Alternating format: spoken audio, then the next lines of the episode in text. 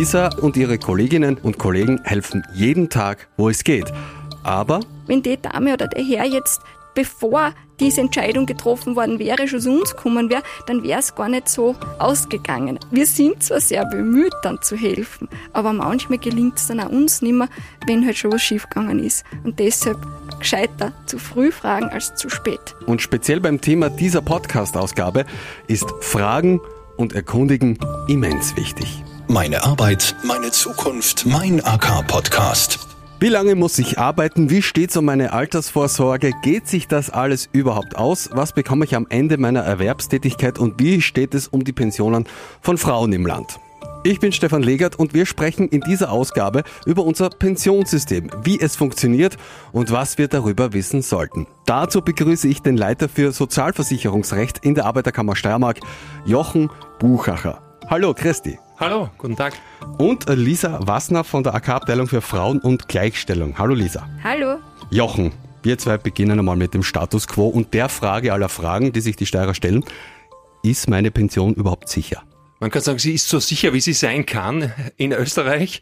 In Österreich erfolgt die, die gesetzliche Pensionsversicherung im Zuge des Umlagesystems. Das heißt, es gibt keine Kapitalveranlagung wie bei den privaten Pensionskassen, wo ich von der Entwicklung am Kapitalmarkt abhängig bin, sondern die aktiven Versicherten finanzieren direkt die Pensionen der Pensionistinnen und Pensionisten ohne Umweg. Wenn man so will, für den Ausfall oder für die Differenz zwischen Einnahmen und Ausgaben der Pensionsversicherung haftet die Republik Österreich also steuerfinanziert.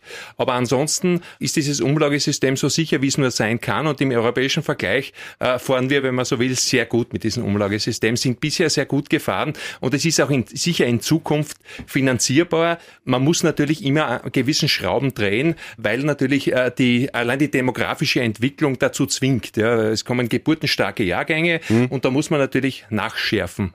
Ähm, es gibt da diese berühmt-berüchtigte Formel 80, 45, 65. Kannst du die mal kurz skizzieren? Die Daumenformel, wenn ich 45 Versicherungsjahre äh, lukriert habe, kann ich mit 65 in Pension gehen und bekomme dann ungefähr über den Daumen gepeilt 80 Prozent vom Letztbezug als Pension bezahlt. Also das ist ein Richtwert. Das ist natürlich ein Wunsch. Ja. Wenn ich früher gehe, muss ich natürlich Abschläge in Kauf nehmen und wenn ich später gehe, kommt was dazu, sagen wir so. Stichwort Pensionskonto. Ähm, man kann ja jetzt schon mal hochrechnen und sich mal informieren, wie schaut's denn aus mit dem, was ich jetzt verdient habe, wenn ich das weiter habe, was ich dann am Ende meiner Berufstätigkeit mal als Pension haben kann. Also wie funktioniert das? Das ist möglich. Äh, Im Gegensatz zu früher wird einfach ein laufendes Konto geführt. Für jedes Jahr gibt es so ein Pensionskonto und es wird einbezahlt. Äh, 1,78 Prozent der Beitragsgrundlage dieses Jahres werden dann für dieses Jahr verbucht kommen praktisch in den Pensionstopf hinein für dieses Jahr. Äh, die Beitragsgrundlage ist das pensionsversicherungspflichtige Einkommen, also das beginnt über der Geringfügigkeitsgrenze generell über 500,91 ist das heuer im Monat und geht bis zur monatlichen Höchstbeitragsgrundlage, die heuer 5.850 ist. Ja. Und wenn ich sage 14 mal die 5.850, mehr, mehr geht nicht, also mhm. mehr, mehr ist nicht versicherungspflichtig und in diesem Korridor, wenn man so will, bewegt sich die Beitragsgrundlage und von meiner Beitragsgrundlage dieses Jahres, ja, werden 1,78 Prozent zu meinen Gunsten verbucht. Es sind auch Zeiten anzurechnen, für die ich keine Beiträge einzahle, zum Beispiel Kindererziehungszeiten. Es wird alles, alles äh, kapitalisiert und kommt in das Pensionskonto rein, was an Versicherungszeiten gut zu buchen ist. Auch im Arbeitslosengeldbezug wird das Arbeitslosengeld als Beitragsgrundlage angenommen. Okay. Es wird alles verbucht, ja, also im Gegensatz zu, zu früher. Ja. Und das dann im Optimalfall mal 45. Ja, im Optimalfall, das, das ist schwer zu erreichen. Es gibt ganz wenige. Es gibt Leute, die das schaffen, ja. Äh, aber im, im Idealfall, ja. Und natürlich äh, diese jährlichen Konten, diese 1,78 Prozent, die werden dann für dieses Jahr verbucht und natürlich, die, die müssen natürlich aufgewertet werden, sonst wird das natürlich mit der Zeit immer weniger wert werden. Und diese, diese Aufwertung erfolgt hat, indem man das, das zweitvorangegangene Jahr mit dem drittvorangegangenen vergleicht, sondern es wird aufgewertet mit der Entwicklung der Aktiveinkommen der, der Pflichtversicherung. Versicherten. Also wenn die Beitragsgrundlagen insgesamt von einem Jahr aufs andere um 5% steigen, ja, dann, dann kommen 5% zum Pensionskonto dazu für dieses Jahr. Ja. Aus deiner Erfahrung heraus, ähm, jetzt bin ich Hausnummer 35 Jahre alt und ich schaue in das Pensionskonto hinein. Äh, bei welchem Betrag sollte man Sorgen machen, sagen wir so? Wenn ich das hochrechne, ja, ist es tatsächlich so, dass ich sage, okay, ich nehme die Beiträge her und schaue mir das an und, und ich rechne die zusammen und sage, was weiß ich, ich habe jetzt zehn Jahre und wenn ich, wenn ich noch 30 Jahre in dem Pensionskonto verbleibe, dann rechne ich das halt noch einmal für 30 Jahre das dazu, ja. Aber natürlich kann ich weder meine Einkommensentwicklung noch natürlich äh, das vorhersagen, ob ich so lang schaffe oder ob ich vorher aus gesundheitlichen Gründen früher gehen muss. Also ist natürlich mit 35 ist das natürlich äh, ein bisschen früh, äh, da, da Berechnungen anzustellen, was ich mit 65 bekommen werde. Ähm, aber du hast gesagt, wenn ich dann früher aufhören muss, äh, passiert auch leider Gottes viel zu oft und da sind ja viele ja, davon betroffen, ja. dass man nicht mehr arbeitsfähig ist oder in die Invalidität gehen muss, weil man einfach tätig gearbeitet ist. Wie groß sind da die Abschläge oder womit habt ihr da dann zu kämpfen oder wie könnt ihr da auch den, den Arbeitnehmern helfen? Es gibt Abschläge, wenn ich früher in Pension gehe und äh, die Abschläge bei den vorzeitigen Alterspensionen ist es relativ einfach. Bei der Invalitäts-, Berufsunfähigkeitspension sind es maximal 13,8 Prozent. Wenn ich sehr früh gehe, wird von oben praktisch runtergerechnet und dann bekomme ich was dazu, wenn ich sehr früh schon in Invalitätspension gehen muss. Aber natürlich wird dann die Pension sehr viel geringer. Wie oft könnt ihr da unterstützend helfen auch? Wo wir natürlich wirklich einschreiten und die Leute beraten und vertreten, ist bei der Durchsetzung dieser Art der Pension, also Invalitäts-, Berufsunfähigkeitspension, weil es natürlich darum geht, bin ich Invalide? Invalide sagt beim Arbeiter, berufsunfähig heißt beim Angestellten. Bin ich das, wenn die Pensionsversicherungsanstalt mich aufgrund meines Antrages äh, untersuchen lässt von Fachärzten und die sagen, na, das, das liegt nicht vor, du bist zu wenig krank, ja, dann kann ich binnen dreier Monate gegen den Bescheid klagen beim Arbeits- und Sozialgericht und da unterstützen wir die Menschen, aber natürlich ist es in der Regel eine medizinische Frage, ja, und ob jemand einen Berufsschutz genießt. Berufsschutz ist dann was genau? Berufsschutz liegt dann vor beim Arbeiter, wenn ich in einem erlernten Beruf in den letzten 15 Jahren zumindest die Hälfte tätig war. Dann genieße ich den Berufsschutz und dann ist meine gesundheitliche Situation äh, und meine Verweisbarkeit auf den Arbeitsmarkt daran zu messen, ob ich in meinem bisher ausgeübten, erlernten Beruf oder in ganz nahe verwandten Berufen noch tätig sein kann. Ja, ist es nicht der Fall, dann würde ich da in den Genuss einer Invaliditätspension kommen.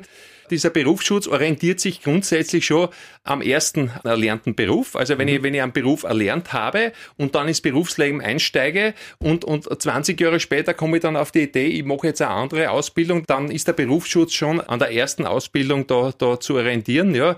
Ich kann mir dann keinen neuen Berufsschutz der Gestalt holen, dass ich sage, das fängt wieder neu an, weil wenn ich in, im erlernten Beruf noch keine 15 Jahre tätig war, wenn die Ausbildung keine 15 Jahre her ist, ja, dann reicht die Hälfte dieser bisherigen Zeit. Also dann, wenn ich sage, von 15 Jahren ist es grundsätzlich die Hälfte. Wenn ich sage, meine, meine Ausbildung, ich bin noch jung, meine Ausbildung ist erst zehn Jahre her, dann müsste ich halt fünf Jahre im erlernten Beruf mhm. tätig gewesen sein. Wenn dieser Berufsschutz nicht vorliegt, also wenn ich das nicht habe, diese Hälfte, dann bin ich praktisch auf den ganzen Arbeitsmarkt verweisbar und dann wird es natürlich schwierig. Dann kann ich sagen, angenommen, ich, ich war Hilfsarbeiter, habe ganz schwere, schwere körperliche Tätigkeit gemacht, dann bin ich verweisbar auf alle möglichen Tätigkeiten, die am Arbeitsmarkt noch zur Verfügung stehen.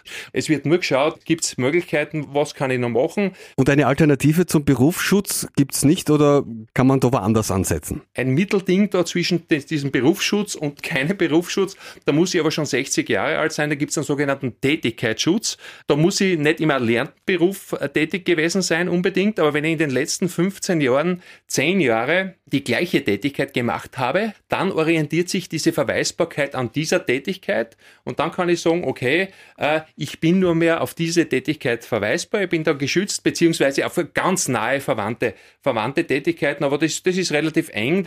Wenn du im Gastgewerbe Tellerabräumer gewesen bist, dann musst du jetzt nicht, äh, was weiß ich, äh, irgendwo als Reinigungskraft arbeiten, also dann ist das relativ, relativ eng zu sehen, aber, da, aber das ist, wie gesagt, erst nach, nach Absolvierung des 60. Lebensjahres ist das möglich und dann gibt es also, also ein Mittelding, diesen Tätigkeitsschutz. Das heißt, Eingangsfrage, sind die Pensionen sicher? Ja, sind sie im europäischen Vergleich sowieso. Alles, was sich nicht ausgehen würde, muss sowieso der Bund oder wird der Bund zuschießen. Jetzt ist auch die große Frage, was man auch immer wieder hört, ähm, geht sich denn das auch in der demografischen Entwicklung und auch mit den Veränderungen in der Arbeitswelt aus?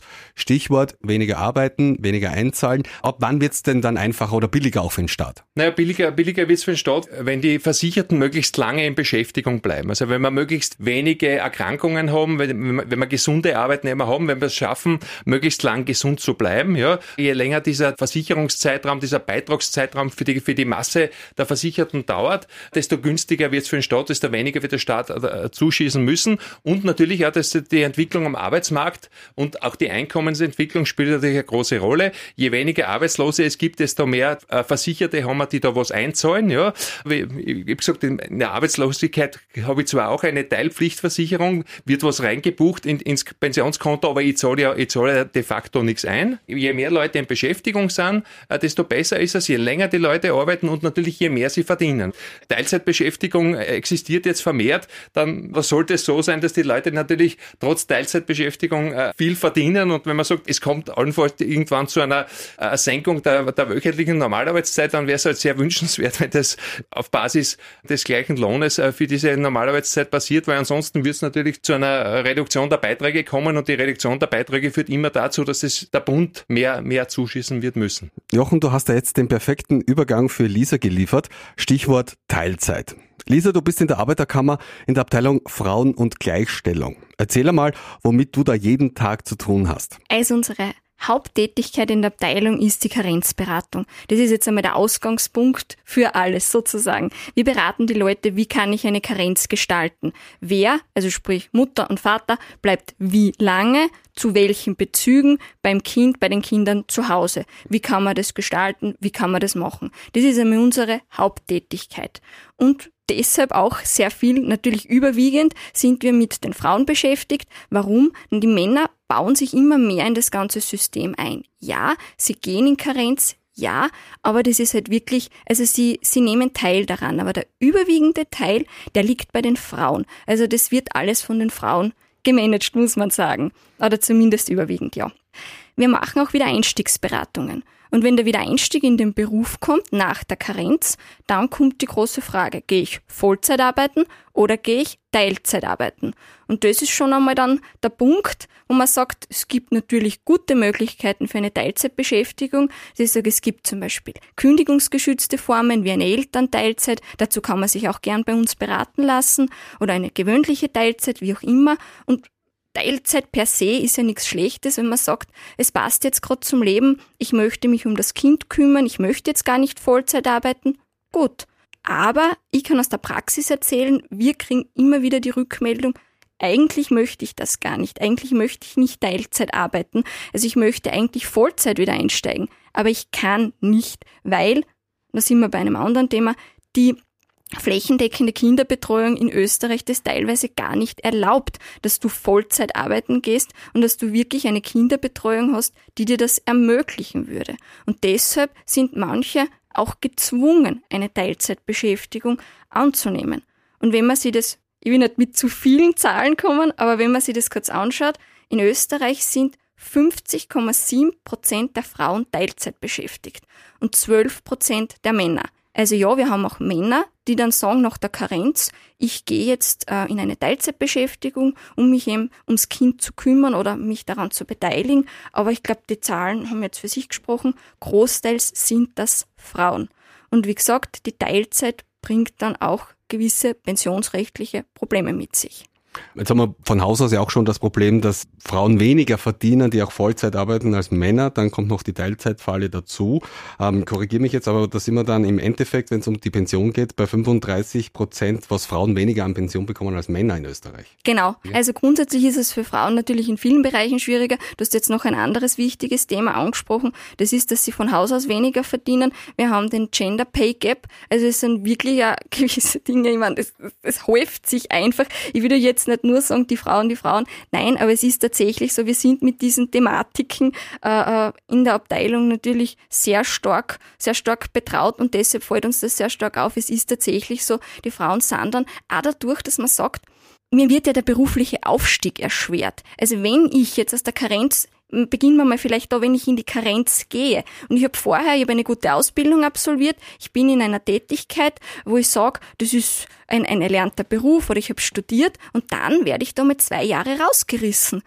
Das ist einmal schon schlecht für den beruflichen Werdegang, das muss man ganz klar sagen. Also das heißt, wenn jetzt natürlich die neue Führungsposition gesucht wird, bin ich jetzt einmal zwei Jahre weg oder ein Jahr, wie auch immer. Und dann komme ich zurück und dann komme ich Teilzeit zurück. Natürlich, auch da beraten wir, gibt es einen gewissen Schutz, was dann die Tätigkeit angeht.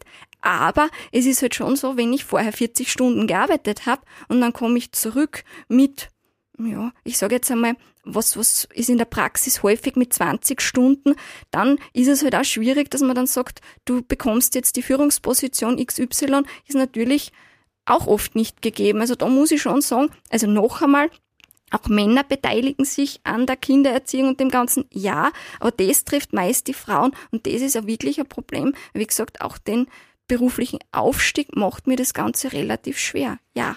Was sind dann so die Tipps oder wie könnt ihr dann auch die Frauen beraten, die dann zu euch kommen, wenn es um den Wiedereinstieg geht? Gibt es da Chancen und Möglichkeiten? Ja, natürlich einmal, was den Wiedereinstieg geht. Also da beraten wir gerne, weil es ist ich erzähle, wie das der Praxis schon oft der Fall, dass die Damen dann zurückkommen in den, äh, in den Betrieb, wo sie vorher gearbeitet haben und auf einmal heißt, deine Tätigkeit ist jetzt besetzt ach so, naja, mit 20 Stunden wird dir diese Tätigkeit aber nicht mehr möglich sein. Also das sind alles Punkte, das muss man sich dann genau anschauen, ob das auch äh, so korrekt ist und das ist es eben sehr oft nicht. Also einerseits beraten wir dann gern zu diesen Themen und andererseits wie der Kollege schon gesagt hat, natürlich mit den Pensionen, das ist alles immer, das ist alles immer ein bisschen schwierig, das in jungen Jahren schon zu sagen und auch an die Pension zu denken. Also ich selbst hat man jetzt im Zuge der Vorbereitung für heute ein bisschen Gedanken gemacht, aber sonst auch nicht, muss ich auch zugeben.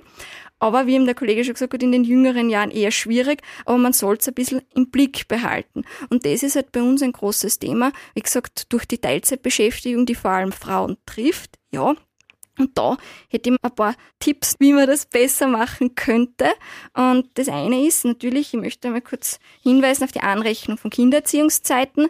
Man hinweisen, es passiert ohnehin automatisch. Das heißt, der kindererziehende Elternteil bekommt, also hat automatisch Anspruch für die ersten vier Lebensjahre des Kindes auf eine Pensionskontogutschrift. Wenn dann ein weiteres Kind kommt, enden diese vier Jahre oder wo wir auch immer sind, nach zwei Jahren und es beginnt wieder neu zu laufen. Das heißt, das ist eine monatliche Beitragsgrundlage. Im Jahr 2023 sind wir da bei knapp über 2000 Euro, also 2090,61, die dann einfach als fixer Beitrag herangezogen wird. Gut. Aber ich könnte mir das ein bisschen aufbessern, indem ich einfach einer zusätzlichen Erwerbstätigkeit nachgehe. Das heißt, wenn ich in Karenz bin und sage, diese monatliche fixe Beitragsgrundlage wird für mich herangezogen, könnte ich mit einer zusätzlichen Erwerbstätigkeit zu einer Erhöhung meiner Beitragsgrundlage beitragen. Das ist natürlich eine tolle Sache und explizit dazu beraten wir sehr gerne, weil es ist nicht immer ganz so einfach, welches Karenzmodell habe ich gewählt, welches Kinderbetreuungsgeld beziehe ich und was kann ich da dazu verdienen. Also das wäre was, wo es jedenfalls geschickt wäre, zu uns in die Abteilung für Frauen und Gleichstellung zu schauen. Ja, und auf einen Punkt möchte ich da noch hinweisen, das Pensionssplitting. Das ist was, wo wir, wenn wir es bei Vorträgen erwähnen, immer wieder die Rückmeldung kriegen, ja, ich habe das schon einmal gehört, aber eigentlich, nein, was ist denn das? Also das ist was, wo die meisten gar nicht so, also was nicht so oft in Anspruch genommen wird in Österreich, aber wir glauben, das liegt daran, dass viele einfach nicht Bescheid wissen. Also das ist so, wenn ich jetzt ein Mann bin und sage, ich möchte jetzt nicht in Karenz gehen, ich möchte mich jetzt da nicht direkt an der, warum auch immer, an der Kindererziehung beteiligen, indem dass ich sage, ähm, ja, also Kindererziehung, Kinderbetreuung, indem dass ich sage, ich gehe Teilzeit arbeiten oder eben in Karenz. Das muss nicht sein, es wäre hier auch das Pensionssplitting eine Möglichkeit. Da wäre dann nämlich der nicht kindererziehende Elternteil gefragt, also in den Hauptfällen der Mann, aber kann natürlich auch die Frau sein, dass man sagt, für die ersten sieben Jahre kann der nicht kindererziehende Elternteil dann bis zu 50 Prozent seiner Teil Gutschrift auf das Pensionskonto des anderen Elternteils, also der die Kindererziehung hauptsächlich übernimmt, übertragen. Das ist eine gute Sache, weil jetzt ganz grob erklärt, der eine hat dann halt ein bisschen weniger, ganz klar, aber der andere dafür ein bisschen mehr. Das heißt, das ist auch eine gute Möglichkeit, wie man sich das ein bisschen partnerschaftlich aufteilen kann. Da gibt's ja nicht nur die Karenz. Ich muss ja nicht jetzt als Mann zwingend sagen, ich gehe jetzt ein Jahr in Karenz. Das wäre ja auch eine gute Möglichkeit. Und das gilt eben für die Jahre der Kindererziehung ab 2005. Und wie der Kollege zuerst schon erklärt hat, beides ist natürlich bis zur maximalen Höchstbeitragsgrundlage nur möglich. Und es gibt ja auch noch die Möglichkeit, dass man sich als pflegender Angehöriger auch was anrechnen lassen kann. Genau, also das ist, ich habe jetzt eigentlich nur von den Kindern gesprochen, von der Karenz, von der Teilzeit, aufgrund dessen, dass man ein Kind bekommen hat. Aber es gibt auch andere Lebensumstände, die einen, da muss man sagen, dazu zwingen, dass man seine Arbeitszeit reduziert oder gar gar keiner Beschäftigung mehr nachgeht. Und wie erwähnt, ich bin aus der Abteilung für Frauen und Gleichstellung, also das ist jetzt nicht mein Schwerpunkt, aber wir haben nämlich eine eigene Abteilung in der Kammer für Pflege und Betreuung, die sich halt diesem Thema widmet und da rate ich wirklich allen Betroffenen, da kann man sich erkundigen, wie man das am bestmöglich pensionsrechtlich lösen kann. Weil es gibt, wenn die Voraussetzungen erfüllt sind, die Möglichkeit, ähm, sich eine, also eine kostenlose Selbst- und Weiterversicherung in der Pensionsversicherung in Anspruch zu nehmen, wenn man eben einen nahen Angehörigen pflegt. Wie gesagt, es sind natürlich einige Kriterien zu erfüllen, aber da lohnt sich jedenfalls, dass man sich bei uns erkundigt in der einschlägigen Abteilung und soweit ich jetzt gesehen habe, haben wir da auf der AK-Homepage einen eigenen Ratgeber zu diesem Thema. Und das wäre dann auch eine Möglichkeit, ähm, dass man da nicht wieder in eine wie verwendet dieses plakative Wort, in eine Pensionsfalle läuft. Und da muss ich jetzt auch sagen, man doch wieder der Connex auch zu unserer Abteilung. Die pflegenden Angehörigen in Österreich sind auch wieder überwiegend Frauen. Deshalb auch hier ein Tipp großteils für die Frauen sozusagen. Und da kommt dann auch noch dazu, dass das Pensionsantrittsalter der Frauen in den nächsten Jahren auch noch angehoben wird. Die Infos dazu gibt's natürlich auch bei der Arbeiterkammer Steiermark generell. Lisa und Jochen, ihr und eure Kolleginnen und Kollegen stehen den Steirerinnen und Steirern ja mit Rat und Tat zur Seite. Habt ihr jetzt noch so einen Kardinalstipp parat? Jochen sich regelmäßig erkundigen, wann man die Pension jetzt konkret antreten sollte, weil der Gesetzgeber immer wieder an gewissen Schrauben dreht und sehr kurzfristig, leider muss man sagen in den letzten Jahren sehr, sehr kurzfristig, Änderungen vornimmt, wo äh, der, der Pensionsantritt zwei Monate später oder sogar einen Monat vorher oder einen Monat später einen Unterschied machen kann. Als Beispiel kann ich geben die sogenannte Abschlagsfreiheit. Ja, mhm. Da konnten Männer, die lange versichert waren, also 540 Beitragsmonate Pflicht Krankenversicherung aus einer Erwerbstätigkeit gehabt hatten, konnten abschlagsfrei in Pension gehen, auch wenn sie eine vorzeitige Pension in Anspruch nahmen. Das wurde ganz kurzfristig gesetzlich äh, beschlossen. Ab 01.01.2020 hat es begonnen. Ja, Ende 2020 hat man das mit Gesetz schon wieder abgeschafft, mit Ende 2021. Ja, das ist sehr überfallsartig eingeführt worden und da haben sich viele natürlich geärgert, die, die im Jahr 2019 mit den Voraussetzungen äh, am Pensionsantrag gestellt haben und in Pension gegangen sind und die hätten natürlich, wenn sie gewartet hätten mit ihrem Antrag bis 1.1.2020, hätten sie sich diese Abschlagsfreiheit einholen können. Ja? Mhm. Und es, ist, es empfiehlt sich daher regelmäßig nachzufragen, ist es gescheiter heuer, ist es gescheiter nächstes Jahr in Pension zu gehen? Wenn ich da im falschen Jahr den Antrag stelle, kann ich unter Umständen deutlich weniger Pension bekommen und das hole ich nicht ein. Also dieses Minus bleibt mir mein Leben lang. Wenn man sich das Pensionskonto anschaut, nicht die Nerven wegschmeißen und wenn man dann in Pension geht, vorher nochmal dreimal überlegen und lieber zur Arbeiterkammer kommen und fragen. Auf jeden Fall, ist. auf jeden Fall. Vorher erkundigen. Erkundigen. Äh, Lisa, du hast auch schon wahnsinnig viele Tipps auch gehabt jetzt.